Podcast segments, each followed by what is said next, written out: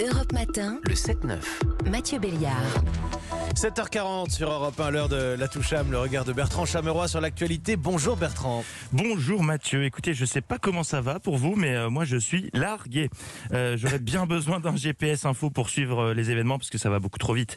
Je pensais avoir à peu près tout compris à l'actualité quand soudain, cet article du magazine américain Vice, je cite, des anti-masques prêts à se masquer pour se protéger des vaccinés. Ah ben là autre chose. Oui, vous avez bien entendu, des anti-masques prêts à se masquer pour se protéger des vaccinés. Ça va à une vitesse chez les complotistes. Ils sortent un nouveau modèle tous les mois. C'est euh, plus vite que les iPhones.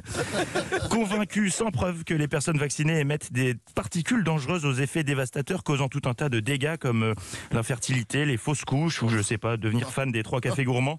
Certains conspirationnistes ont cherché un moyen de s'en prémunir et l'idée qui en est sortie est brillante.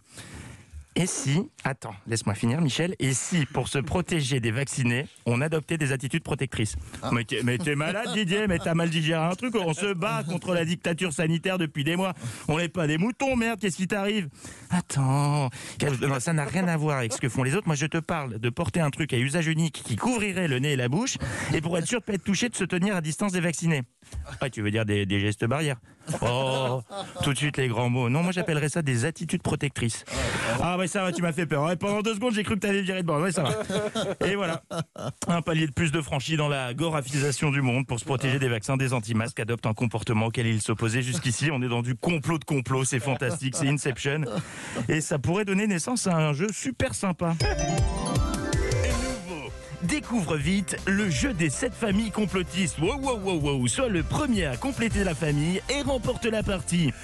Ouais, Fabrice, tiens, voilà, la mère anti-compteur Linky, à moi. Alors, euh, dans la famille complotiste, je voudrais la belle-sœur anti-vax.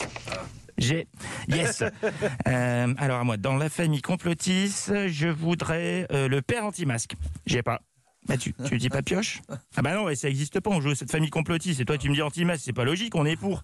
Hein Bah ouais, ah mais non, mais toi tu jouais avec les règles de l'an dernier, non, non, regarde la nouvelle règle, c'est simple.